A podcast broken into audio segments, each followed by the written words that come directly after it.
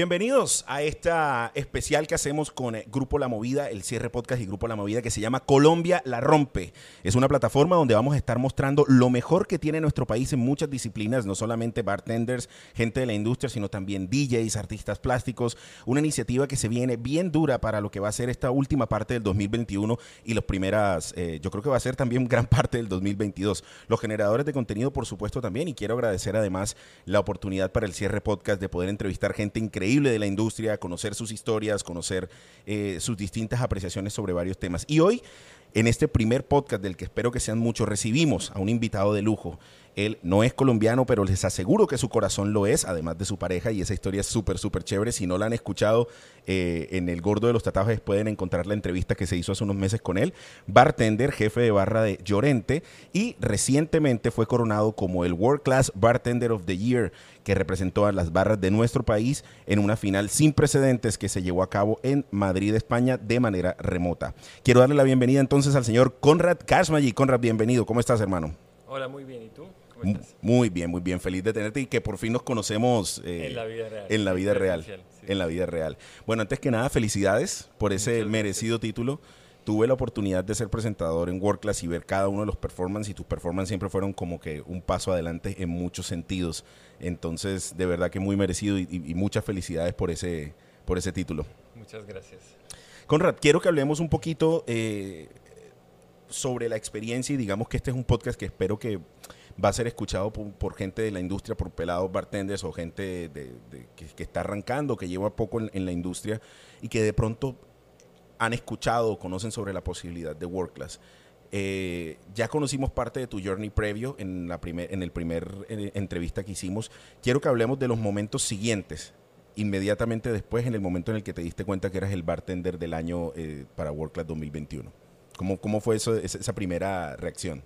Bueno, eso fue un, momento, bueno, un momento, un, momento largo de, mucha felicidad y la verdad nunca, creo que nunca en mi vida no, no sentí algo así y no es solo por ganar, sino por poder estar con, con toda la gente que me apoyó en toda esta aventura. Estuve con, con, con, mi chica, con los chicos del bar, con, con el gerente de Llorente, toda la gente que pues estaba en todo ese proceso, porque en realidad, o sea, yo no gané solo ese, ese WordPress, o sea, fue trabajo en, en, equipo, o sea, fue apoyo, de, de, muchos lados, entonces poder estar con, con esa gente en ese momento y, y, sentir esa felicidad es... ¿Tú recibiste el título con todos ellos ahí en, en junto a ti? Estuvimos todos juntos en, ese momento de la gala. Pues yo estuve en, otro cuarto en momento de, de, anuncio, pero, luego, pero luego ya estuvimos eh, todos juntos. Qué cool.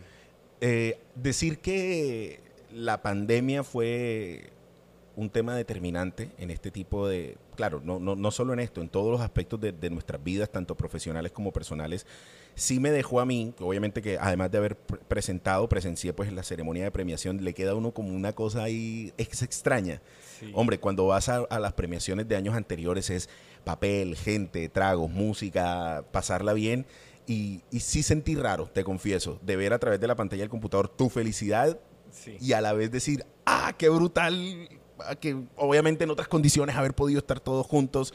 Pero bueno, me alegra mucho y no sabía eso, que hayas tenido la chance de, de, recibir el título con tu gente. Y apenas, apenas o sea, eh, anunciaron mi nombre, o sea, obviamente yo escuché a todos en el cuarto abajo, fue como un retraso, un par de segundos y ya. Como cuando ves fútbol y tienen dos y hacen el gol primero allá y después lo escuchas acá. Eso es lo que pasó y luego nos recomendaron que, que, cada uno esté solo en el cuarto por tema de distanciamiento y algo, pero obviamente o sea, la felicidad no, no daba. No, no, me imagino celebrando con el codo. Ay, vamos, felicidades con el codo. No, no iba a pasar. No iba a pasar. todos, todos nos pusimos a llorar, a reírnos. Estuvo un momento muy, muy intenso. Claro, es un momento muy intenso y no es para menos, es una de las competencias más exigentes, no solamente en Colombia, sino en el mundo y por eso se ha ganado el reconocimiento y se ha ganado el respeto que la gente de la industria y fuera de la industria tiene para World Class.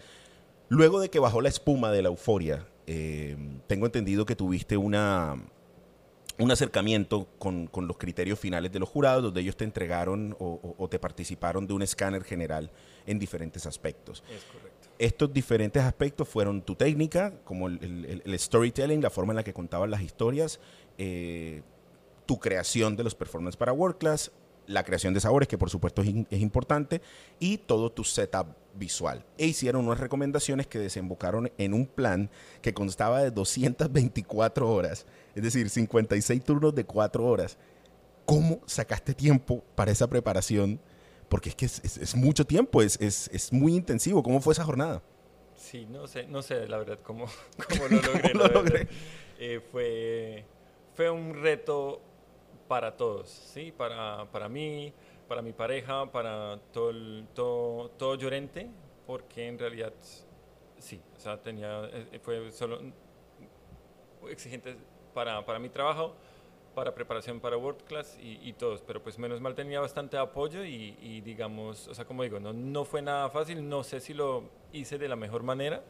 Eh, pero bueno, también tenía que, pues, de alguna forma, como delegar un poquito de, de mis responsabilidades. Como Eso te quería preguntar, eh, ¿cómo hiciste ese balance entre ser jefe de bar de un sitio eh, y además prepararte para esto? Porque el trabajo de jefe de bar es un trabajo sin horarios, es un trabajo que exige un nivel de detalle que definitivamente no cabe en turno de ocho horas. Sí, exacto. No, pues digamos, yo creo que eso fue dos días después de, de, de, de haber ganado. Tenía una reunión con Pablo Pablo Carrizo, que pues me acompañó en toda esa preparación eh, para la final global, también pues me dijo de frente, o sea, tú sabes a qué, qué empieza ahora, ¿no? O sea, ahora es... Agárrate. Ahora sí, ahora sí empieza lo, lo, lo más duro y, y, nada, pues también me apoyó y habló con, con la gerencia de Llorente para decir como que eso en ese momento ya es un, un deporte de alto rendimiento y, y, y, se necesita apoyo de cada parte, de, sí, tanto de, de, de, mi, de mi esfuerzo, de la empresa y, y de, de, todos los lados.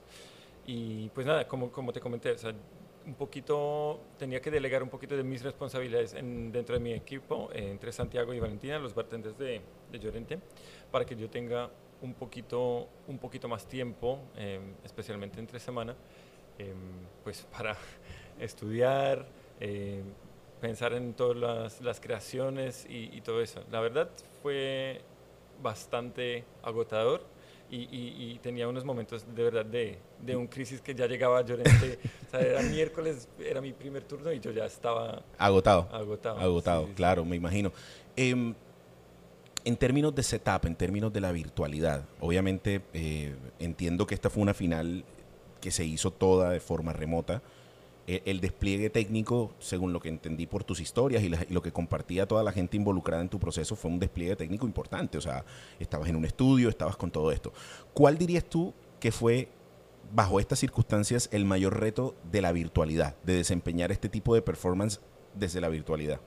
Pues digamos, para mí creo que lo que más me, me retó era el tema de, de los insumos. Okay. ¿sí? Porque pues obviamente teníamos que enviar los insumos hasta el otro continente okay. eh, para que las recetas se recrean, ¿no? Eh, en caso de algunos retos. Otros retos teníamos eh, una base de los ingredientes que podemos usar que tenían allá que también estaba bastante limitante, ¿no? Porque pues estamos hablando de una competencia al, a, la, a, la escala global y puedes usar estos ingredientes solo. Y pues como Colombia tiene tantos, tanto por mostrar al mundo, pues obviamente ahí a veces me sentía bastante limitado. Sí, me imagino que lo tratan de hacer lo más neutral posible con cosas que puedas conseguir sí, en muchos limón, lugares. naranja, toronja, entonces es como ahí es donde estaba el reto. Pero bueno, ahí también eso uno tenía que convertir como en, en, en la ventaja, pues usar diferentes técnicas, procesos de conservación y, y, ese tipo de cosas. Justo eso que quería conversar, eh, tuviste que hacer, aparte de todo tu entrenamiento, un curso de, de conservación y en últimas echarle la bendición a los productos que mandabas para España para tratar de que no evolucionaran durante el envío, porque ¿cuántos se trataban en llegar? Supuestamente una semana. Supuestamente. ¿Y sí se cumplió? Sí, sí? sí, sí, sí, Ah, bueno, fueron como muy, muy, muy, muy, muy cumplidos, muy cumplidos por ese lado. Pero sí, el tema, el tema de, de, ese envío fue un gran reto y pues aparte también por el tema de conservación eh, y las limitaciones de envíos donde no se puede enviar alcohol.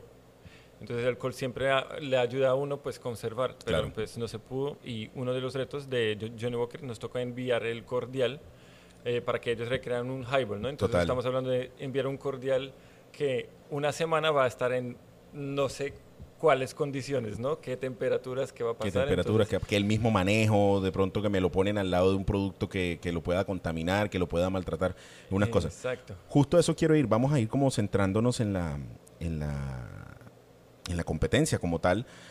Y quiero hablar de, de tu jornada en el tema de aprendizaje con el producto colombiano porque destacó mucho tu conocimiento sobre producto colombiano. Has tenido la oportunidad, tengo entendido, de recorrer muchos espacios de nuestro país y todo ese tema. ¿Cómo fue esa jornada? ¿Cómo fue, cómo fue tu disciplina como para empezar a descubrir lo que para nosotros es normal y lo que para nosotros tampoco es normal? Porque saliste con muchas cosas en tus retos en la final nacional que yo siendo colombiano no tenía ni idea de su existencia. Eh, y eso está cool. Entonces hablemos un poquito sobre ¿Cómo decidiste, cómo descubriste, cómo fue esa, esa, jornada con el tema de ingredientes? Yo creo que, yo creo que no, no se trata de disciplina porque pues para mí no, no es un esfuerzo. Okay, Es el tema creo que pues de curiosidad, de, de, de, esa como openness to experience, como que esa, esa curiosidad o como estas ganas de, de como probar cosas nuevas, sean sabores, sean... Eh, diferentes experiencias es algo como que realmente me gusta, como descubrir y ese proceso como de, creativo. Entonces no, nunca, a mí nunca me, me, costó eso, de hecho, por eso creo que disfruto tanto eh, ser bartender acá en Colombia, ¿sí? Porque... Siempre estás descubriendo cositas. Exactamente, y pues también trabajo con, con muy buenos cocineros y la gente que también conoce muchos sabores, entonces siempre me dicen, ah, has probado esto y me recomiendan algunas cosas. Es chistoso, uno no, y perdón que te haga un paréntesis, uno nunca abandona lo que hace por su trabajo. Uno ve a alguien entrar por la puerta del sitio, estamos en Lobo de Mar, en una barra, estamos como, y entra alguien y los dos al tiempo era como, uno siempre está pendiente de eso. Eh, esa, esa hambre de, curiosidad, yo creo que es la que destaca mucho cuando eres migrante o cuando eres del mismo país, pero eres consciente de, muchas cosas y siempre eres abierto a probar y a probar y a probar, a probar. Y puede sonar redundante, puede sonar como algo muy obvio, pero trabajar en esta industria te exige mantener esa, esa, esa curiosidad activa. Sí, yo creo que pues sin, sin curiosidad no, no hay creatividad. Totalmente, totalmente de acuerdo. Si vas siempre a la fija, a la tradición, pues no vas a descubrir nada bueno, nuevo. Sí, no se va a desarrollar nada nuevo. Ya metiéndonos como tal en los retos, eh, para hacer una final global fueron pocos retos. Es decir, recuerdo finales globales con, más retos, pero obviamente tienes un monstruo atrás que es la exigencia misma de, no poder defenderte cara a cara al, jurado, sino tratar de confiar en demasiados cabos sueltos, demasiadas variables. Y era que las cosas llegaran en el mismo estado y con las mismas eh, condiciones con las que tú las enviaste, que tu avatar, es decir, el bartender que replicaba tus recetas en el país, en, España, eh, pues básicamente no la cagara, eh, que pasaran demasiadas cosas. Eh, el primero de los retos fue Kettle One Hive Collective. Tengo entendido que lo que había que hacer acá era, era como un reto en dos partes, donde tenías que diseñar una iniciativa que desde bartender y tuviera un impacto positivo a nivel social, bien sea en una comunidad, en una comunidad, perdón, bien fuera en cualquier tipo de esto. ¿Cómo fue, qué hiciste con este performance? ¿De qué se trataba? Entonces yo, yo, me, yo me enfoqué en, en la planta de café, algo muy, muy colombiano y pues conocido en todo el mundo y hay, la demanda de, el café eh, está enorme en todo el mundo, pero digamos que siento que, que, la mata no está aprovechada como en 100%, porque lo que se está usando es solo el grano de café. El grano de café. Y tienes un montón de cosas alrededor que pueden ser aprovechables. Exactamente. Entonces, digamos como el, el, la idea era como darle provecho a todos los, los, ingredientes. Sí. Te voy a contar primero del cóctel, como que eso fue el, el ejemplo, como, como mostrando, usando todos los, todos los bueno, todas no, la, la, cantidad máxima posible de los diferentes ingredientes de café en, en, un cóctel estilo dry martini. Ok. Pero dry martini, no espresso martini. No espresso martini. Ingredientes con, con, café, pero que no sepa al, al, al, tinto espresso, ¿no? Ok. Entonces, eh, lo que hice era un vermouth eh, infusionado con las hojas de, de, café. Ok. Que tienen unas notas muy interesantes, como muy parecidas al, al té verde, pero tiene un, su, su, toque especial. Ok. Mm, aparte usé lo que es mucílago. Ok, sí. Que es la parte, digamos, la, la miel. ¿La piel? La, no, la miel, sí, sí, O sea, cuando uno quita la, la, la cáscara de, del café, cuando sí, toda esa membrana que recubre los granos. Exactamente. Que tiene un sabor muy, muy especial también. Tiene un sabor muy, muy rico. Eh, y aparte hay un pequeño detalle, es cuando, cuando los caficultores están despulpando ese, ese mucílago, eso también resulta muchas veces contaminando los ríos. Ok. Entonces también la idea es como darle un aprovecho, porque es un ingrediente muy, muy rico y pues ahí también tenemos un pequeño impacto como al, al, al medio ambiente. ¿no? Claro, pequeño si hablamos de un grano, pero al nivel en el que se procesa café estamos hablando de un impacto importante. Exactamente. Entonces, nada, lo que hice es, es destilé este, ese mucílago para como em, obtener un, un- un líquido claro, pero Sí. que tenga todo ese, ese maravilloso sabor de mucílago. Entonces, eso fue... ¿Cómo describirías el sabor del mucílago?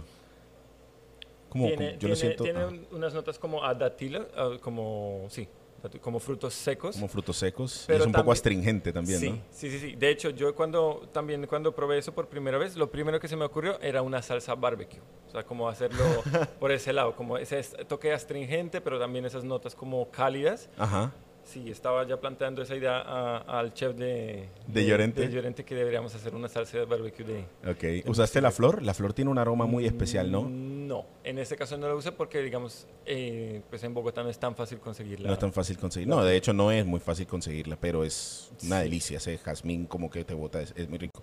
Entonces tuviste este estilo dry martini con café, ya de por sí, yo que no fui jurado global, pero ya a mí, a mí en la cabeza como que me, me raya un poco, pero me raya para bien, me refiero, porque la opción obvia, la respuesta obvia de estudiar es eh, vodka, café, espresso martini, Sí, sí, sí. y entonces le estás dando a la gente como, como algo, eh, algo muy, eh, muy pegado, además un clásico, como un dry martini, pero con estas notas tan colombianas, tan, tan de café. Sí, exacto. La iniciativa, ¿cuál fue?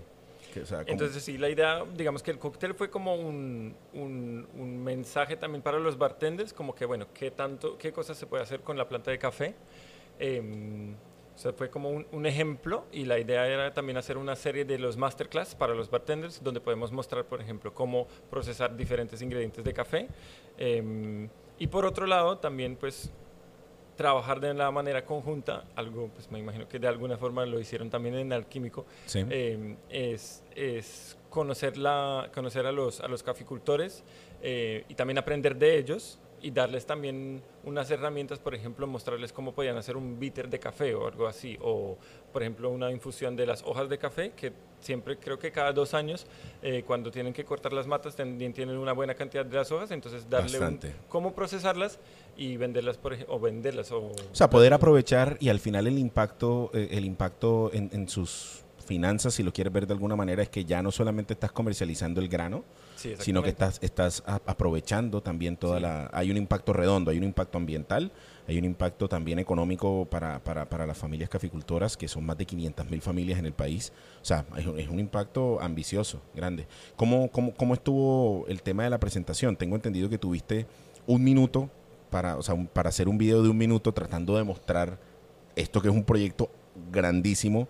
Eh, ¿Cómo te las arreglaste? ¿Cuál fue la estrategia por la que fuiste ahí? No, eso, eso fue un, un gran reto en general de, de, ese- de esa final virtual. Sí. Habían muchos retos que el tiempo estaba muy limitado. Sí. Por ejemplo, o sea, ahí teníamos un minuto para otro de Johnny Walker también, entonces es organizarse en qué palabras quieres usar Sí. y, y, o sea, y encontrar la forma, cómo decirlo de, de- de la manera más rápida posible. O sea, todo está súper concentrado. Súper concentrado. Era escribir, repasar y volver y otra vez escuchar. Y claro, la, la construcción de mensaje empiezas por un párrafo enorme donde botas todas las ideas Claro. y, y- y Y el ejercicio corta. de depurar es, es, es jodido, Sí, sí, sí. difícil. Yo siempre, yo siempre empezaba, por ejemplo, un minuto primero me salían tres. Sí. Y era que, bueno, esto cómo lo podemos concentrar, ¿no? Entonces, pero me pareció un, un ejercicio muy... ¿Con quién muy trabajaste la parte de construcción de mensaje?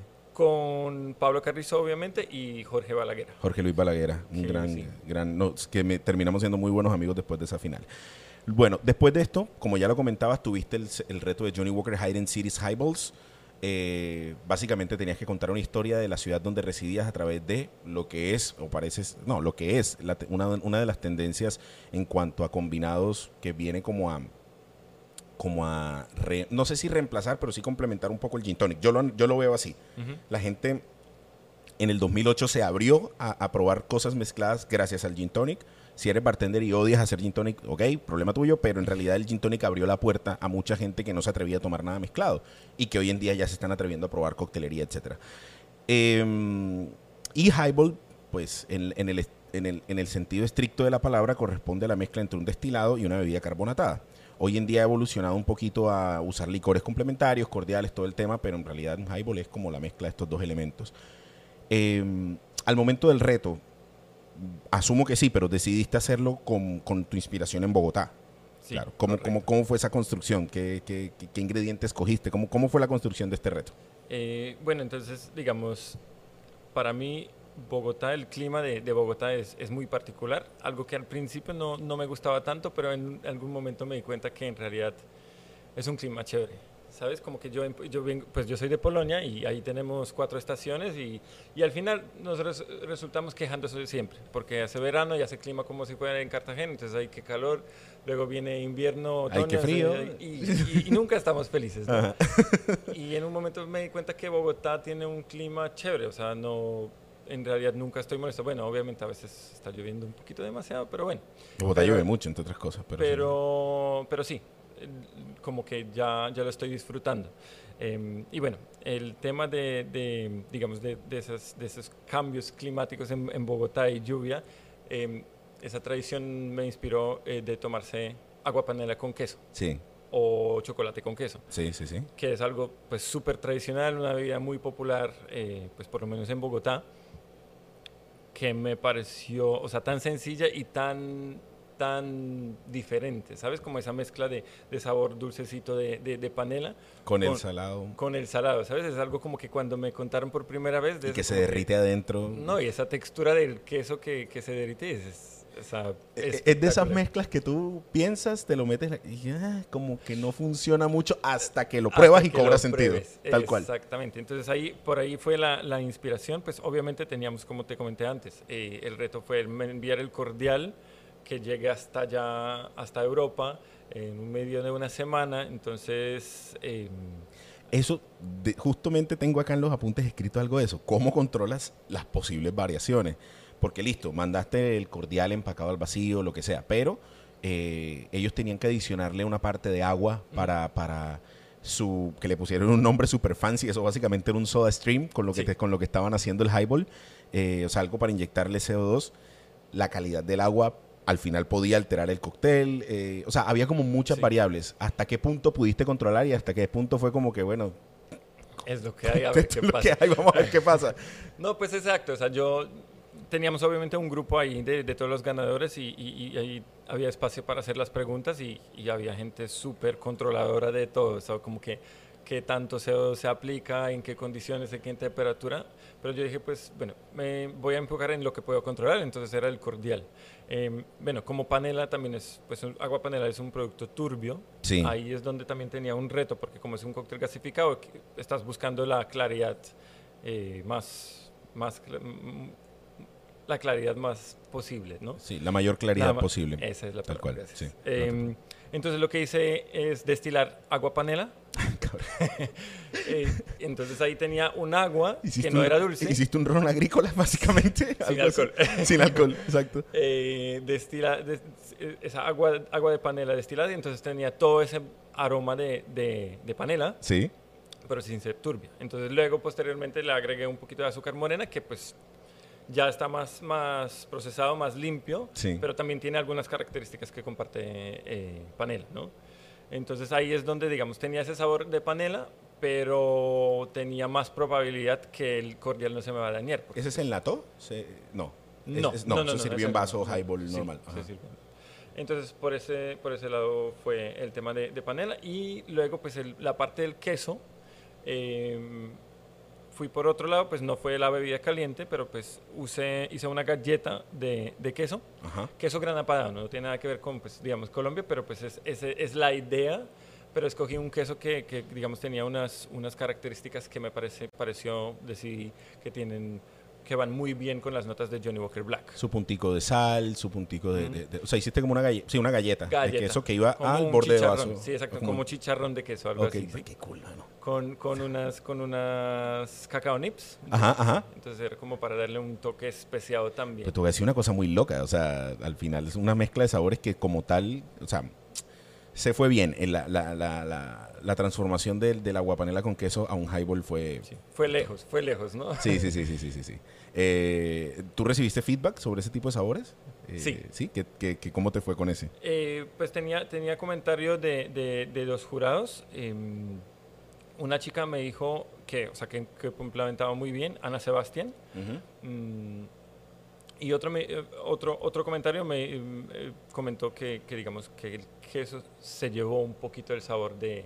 De pronto muy intenso Sí. para el resto de cosas. Pero bueno, pues ya son cosas de los gustos. Sí, es, es, es una percepción y sumado a todo lo que significa la virtualidad, que es una moneda al aire, también es el Sí. tema de la misma subjetividad de los jurados Sí. que Mm. pasa. Yo recuerdo mucho en 2013 hubo uno que eh, no recuerdo bien el, el reto, pero era algo relacionado creo que al Bloody Mary, en- el que fue en la final, que fue en el crucero, y el tipo usó una vaina con chorizo español y la cosa que no sé qué, y uno de los jurados era vegano y, mano, Claro, sí. hay demasiadas cosas para tener en cuenta y, y- y al final lo que, los que destacan tanto a nivel nacional como en las finales globales son los que llegan a, a- a- ese, a ese nivel de detalle que no es fácil, que no es fácil. Lo que, lo que les, les gustó mucho a, los jurados, porque aparte de la creación del cóctel, también teníamos que diseñar como una pieza gráfica que Sí. estaba como transmitiendo la idea del cóctel. El cóctel se llama Walking in the Rain, Ajá, por el sí, tema sí. pues, del clima de Bogotá y pues Johnny Walker. Entonces ahí fuimos como... Sí, que hiciste como que en pantalla verde y todo fluía detrás. La producción estuvo muy brutal. Sí, Estuvo muy, sí, muy chévere. estuvo, y estuvo ahí como un pues, Bogotá lluviosa en el fondo y, y- y el logo de Johnny Walker con una sombría ahí como volando. Entonces eso le gustó mucho a, a los jurados. Genial. Luego vino un reto que también se vivió mucho. A mí me encanta mucho la logística que hace eh, eh, Pablo o, o Diallo, como lo quieras ver acá, y es que tradicionalmente siempre han mirado mucho hacia la final global al momento de diseñar la final nacional en Colombia, y eso es una ventaja importante. Eh, los últimos dos retos fueron retos que, se, que, que sucedieron en World Class Colombia, entonces eh, no por eso fueron más fáciles, pero sí hubo como lo que hablábamos ahorita, a quienes les tocó enfrentarse de lleno a la virtualidad ya para la final global, tenían desconocimiento de muchos factores y muchos aspectos que podían no salir según lo deseado. Hablo entonces del siguiente reto que, tuvieron, que fue el Tanker Alive with Freshness, donde básicamente tenías que mantener el, el nivel de un cóctel World Class, pero llevarlo a un masterclass si quieres o a una clase para gente que no es bartender o que no tiene acceso a herramientas o que no tiene como el conocimiento. Quiero por supuesto saber cuál fue la receta, pero sobre todo me interesa saber cómo lograste eh, hacer un cóctel World Class amigable para el consumidor eh, que no está, que no es parte de la industria. ¿Cómo fue, cómo fue esa experiencia? Entonces, al, al respecto como de, de- de cómo hacer un cóctel de talla mundial en casa, digamos, pues nos, nos enfocamos de, de- presentar, hacer un, hacer un video de la forma más fácil eh, posible en casa, ¿sí? O sea, usando los ingredientes, ni siquiera tenía un jigger, pero también les mostraba a la gente cómo reemplazarlo, digamos, no ne- necesitas una coctelera, sino pues úsate una jarra que tenga tapa, cualquier cosa que sirve. ¿no? ¿Tus jurados eran gente de la industria o te Sí. pusieron jur- Ah, ok, bueno. De hecho, mi cóctel hizo Eric Glorinch. sin presiones. Sí. Em, pero bueno, por ese lado, eh, ahí pues buscábamos la forma como que sea más, más fácil de, de- de- de entender. Mm, aparte también, cuando estaba haciendo los cócteles, eh, lo diseñamos de esa forma que siempre también ponían un texto que decía, por ejemplo, tanto, tantos mililitros de Tanqueray, de limón, eh, unos pequeños tips como, pues, como, cómo hacer buenos cócteles en casa. Eh, y pues po- por ese lado fue. En, al respecto del cóctel, em, para mí fue un gran reto porque estábamos limitados de los ingredientes. No, no podíamos mandar los, los insumos para ese, para ese reto. Sí. Teníamos solo una lista de, de los ingredientes. Y pues mi, mi reto personal para, para ese final global de WordClass era pues transmitir los sabores de, de Colombia, ¿no? Entonces, ¿Cuál fue tu receta? entonces hicimos, hice un- un- una especie de smash. Ok. Fue- lo, lo llamé Colombian Smash. Em, tenía un limón, Tanqueray 10, obviamente, un toque de granada y cilantro fresco. Granada y cilantro fresco. ¿Mm? Entonces, como gin basil smash, pero con cilantro y con un toque de granada. Jugaste muy inteligente ahí. Granada en España es como ¿sabes? Muy, muy, muy. eh, De hecho, creo que es más fácil de conseguir que acá. Sí, sí, sí. Entonces, ahí, ahí hubo como una, una muy buena jugada. Ahí también pues fue el- el- la juega porque también en el- hasta en el escudo de, de Colombia hay, hay granada, entonces Ajá. por ese lado también. Sí, la hay, pero yo no sé por qué No acá no es como tan tan, tan fácil. De hecho, la consigues eh, en. Yo aquí en Cartagena solo la he visto en un almacén y costosa. Costosa, costosa. Pero cool, cool. O sea, ahí, ahí- y nos llamábamos la nueva granada antes. Entonces, hay como, como. No, la verdad es que es un ingrediente, es un ingrediente chévere, un ingrediente que aprecio mucho. eh, cuando la gente lo, lo- cuando los bartenders lo utilizan, porque la granadina, quieras o no, se convirtió en sinónimo de shitty cocktails. Sí, sí, Y cuando usas granadina de buena calidad o cuando usas granada dentro de tus preparaciones, eh, da como, como, un, como un algo distinto ahí. ¿Cómo fue la, la- la reacción de la gente? O sea, era obviamente era un shaken, estabas haciendo un, un colom- como un- una variación de un gin basil, de un basil smash. Eh, ¿Cómo te fue con los jurados? ¿Cómo fue ese, ese, ese tema? Pues digamos, en, en este, en este reto yo tenía más eh, feedback al, al cerca de, de claridad de información. Ok. Este, este reto creo que era más enfocado en, en eso, entonces la, la Era más storytelling, era de, más- de storytelling y como que, que tan fácil se entendió cómo preparar ese cóctel. Pero, pero sí, el, el, el, el feedback como del sabor estuvo bueno y pues también ahí me sentí porque me arriesgué, porque el cilantro no es un sabor como que todos lo aman, ¿no? Es como de, de amores y odios. Hasta acá en Colombia como no, no es un, es un ingrediente que se usa para sopa, no para... No para muchas cosas. cosas. no para muchas cosas. Y es Pero delicioso. pues a mí me encanta. A mí también, es sí. delicioso, es muy bueno. Eh, y el último reto que tenemos, pues, previo al de al otro que fue el de Singleton, que ya fue como para top 10, tengo entendido. Pero hubo eh, este reto que también se reprodujo aquí en Colombia, que a mí, Juan, personalmente, cuando lo vi, cuando, cuando en la final nacional dije, puta, no. O sea, de primerazo lo ves como un verdadero reto. Estamos hablando del Don Julio Subterranean Serves, en donde el reto era usar un ingrediente que fuera un tubérculo, una raíz, algo que creciera bajo la tierra. Ya ahí de entrada hay un reto interesante y yo creo que el valor agregado de ese reto fue la gente que fue capaz de utilizar más de un ingrediente y hacer que funcionara. Ya habías tenido la experiencia, de hecho es un performance que si no estoy mal fue el primero de la final nacional o segundo, algo así. Sí, el tuyo en particular, con todo el montaje, con la tabla, fue una vaina que me voló la cabeza y yo es que este cabrón se ganó esta vaina porque de verdad que fue muy, muy interesante. ¿Qué hiciste para la global? ¿Cómo fue, cómo, cómo fue el servicio que presentaste? Entonces yo decidí usar el Don Julio Blanco, porque pues lo primero que yo siempre siento probando el Don Julio Blanco es esas notas terrosas. Sí. Entonces por ahí lo tenía claro que, que por ahí va. Y decidí hacer un twist de Vladimir. Es muy verde, ¿no? Ese- El Don Julio Blanco es muy verde, muy... Verde y tierra, sí, Sí, sí, sí, sí. notas. Entonces decidí hacer un, un Mary y ahí me puse a investigar acerca de los ingredientes subterráneos de Ajá. Colombia que, que me podían funcionar. Ok. Entonces eh, decidí usar tucupi, que es una salsa de Amazonas en base de yuca brava, Ok. eh, que está fermentada y pues como procesada por los indígenas, que es un producto maravilloso y, y se le merece mucho más eh, reconocimiento. Eh, espero que en algún momento se convertirá como un miso de Japón o, o- o- ese tipo de, de- de ingredientes.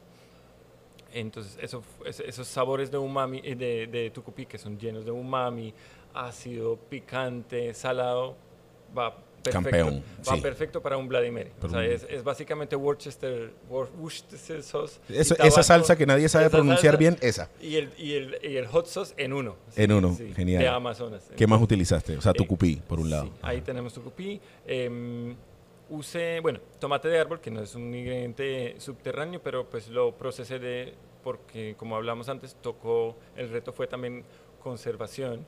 Eh, entonces lo hice, eh, lo procesé en una técnica que se llama confit, Ok. eso es como cocinarlo a baja temperatura en, en aceite, con raíces de cilantro.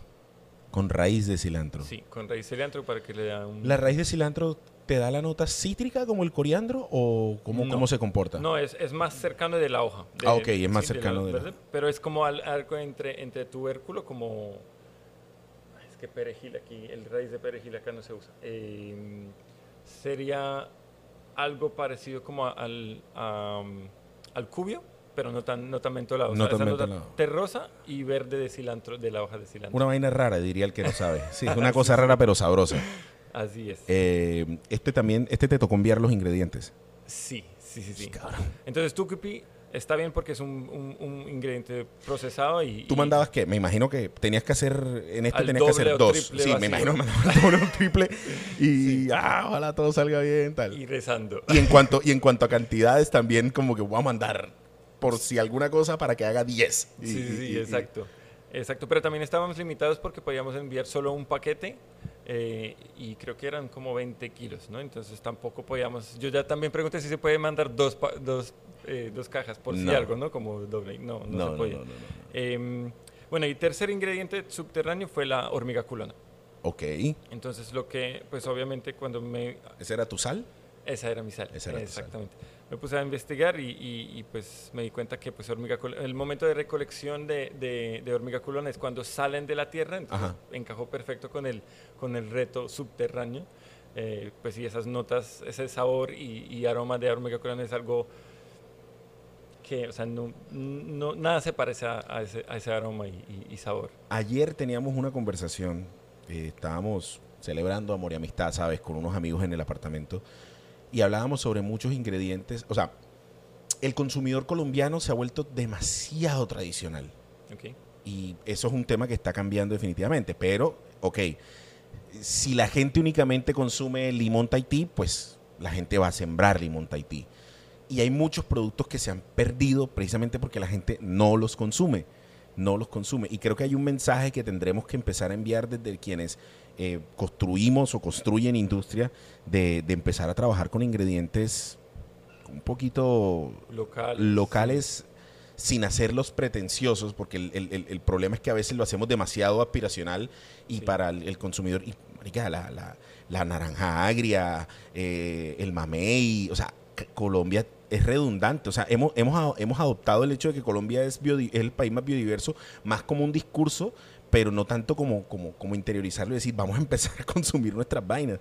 Fue como una reflexión que hice, porque al final la hormiga culona en los Santanderes, el tucupí en, el, en, la Amazonía, eh, la raíz de cilantro nunca se me habría ocurrido que se, que se podría usar para algo, te soy honesto. Eh, y que son cosas que aquí se producen muchísimo, pero que tampoco existe una demanda eh, tan, tan grande. Entonces hay, hay, hay, como una reflexión importante de ese tipo de productos que no sabemos que son de nosotros y que pueden enriquecer mucho, digamos, la variedad en cuanto a sabores en nuestras barras y todo eso.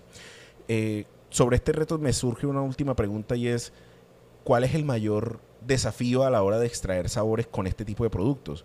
O sea, ya me imagino que bajan más allá del prensado, de la infusión, de la cocción y tienes que idear o, echar mano de otro tipo de cosas.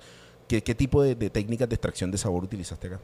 Eh, digamos, pues como comenté, en, el tema de raíz hice la técnica de confit de los tomates. Entonces, de alguna forma aromaticé el aceite con el raíz de cilantro y luego el aceite aromatizó el tomate de árbol. Entonces ahí es como transmitiendo ese sabor.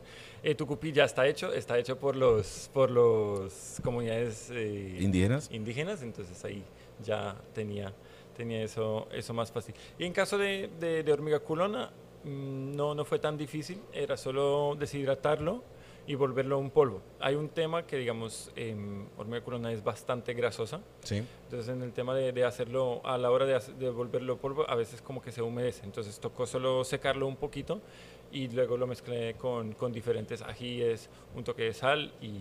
Hasta llegar a la, a la, textura que necesitabas. Sí. Ya para cerrar, mañana 21 tenemos Guest Bartender aquí en Lobo de Mar. Vas a estar como invitado mostrando un poquito de lo que fue tu recorrido a través de World y tu propio sello personal de la coctelería. ¿Qué vamos a ver mañana? ¿Qué vamos a probar mañana? Eh, bueno, sí, quería decir también invitar a todos eh, martes mañana, 21 eh, de septiembre, acá en Lobo de Mar. vamos a, a, probar cuatro cócteles que presenté en World Class Colombia y también Global. Entonces vamos a tener un cóctel Black is Back, okay. que es un, un, highball con Johnny Walker Black, un cordial de guanábana y un toque de, de bitter de chocolate y obviamente soda. Entonces es un cóctel como que resalta las notas de, de Johnny Walker. Tú eres especialista en, en, hacer cócteles que en el que al oído no, no, no, uno dice guanábana, chocolate, whisky y, me imagino que al momento de probarlo es toda una experiencia. Eso está cool. Esa, esa es la idea, esa es la idea. Eh, Aparte tenemos el, el Tiny Fizz, que es un cóctel estilo gin and tonic con Tanqueray 10, donde vamos a, estoy resaltando las notas cítricas de corazón cítrico de, de Tanqueray 10, sí. Eh, con un cordial de uchuva y té negro. con tónica y, una hoja de toronjil. Ok. Súper fácil de tomar, eh, fresco, frutal. Tiny Fizz. Tiny Fizz. Genial. Mm, tenemos el Bloody Mary con los ingredientes. Eh, ya sé cuál va a ser el mío. y para finalizar tenemos un cóctel estilo tiki con, con Talisker. Mm, el tartán tiki que llaman. El tartán tiki, exactamente. con, unos ingredientes también bastante, un recorrido por Colombia. Pues nada, queda hecha la invitación entonces. Eh, quiere probar cuatro cócteles, cuatro servicios por parte del mejor bartender de Colombia según World Class Colombia 2021. Conrad, Muchas gracias por, abrir espacio para estar con nosotros aquí en el cierre. Espero que, y estoy seguro de que así va a ser, la vas a romper mañana en el, en el, en el Guest Bartender y por acá me tendrás ya no entrevistándose, sino probando un poquito de lo que llevaste para representar las barras colombianas en el mundo. Muchísimas gracias. Muchas gracias a ti. Dale, papá.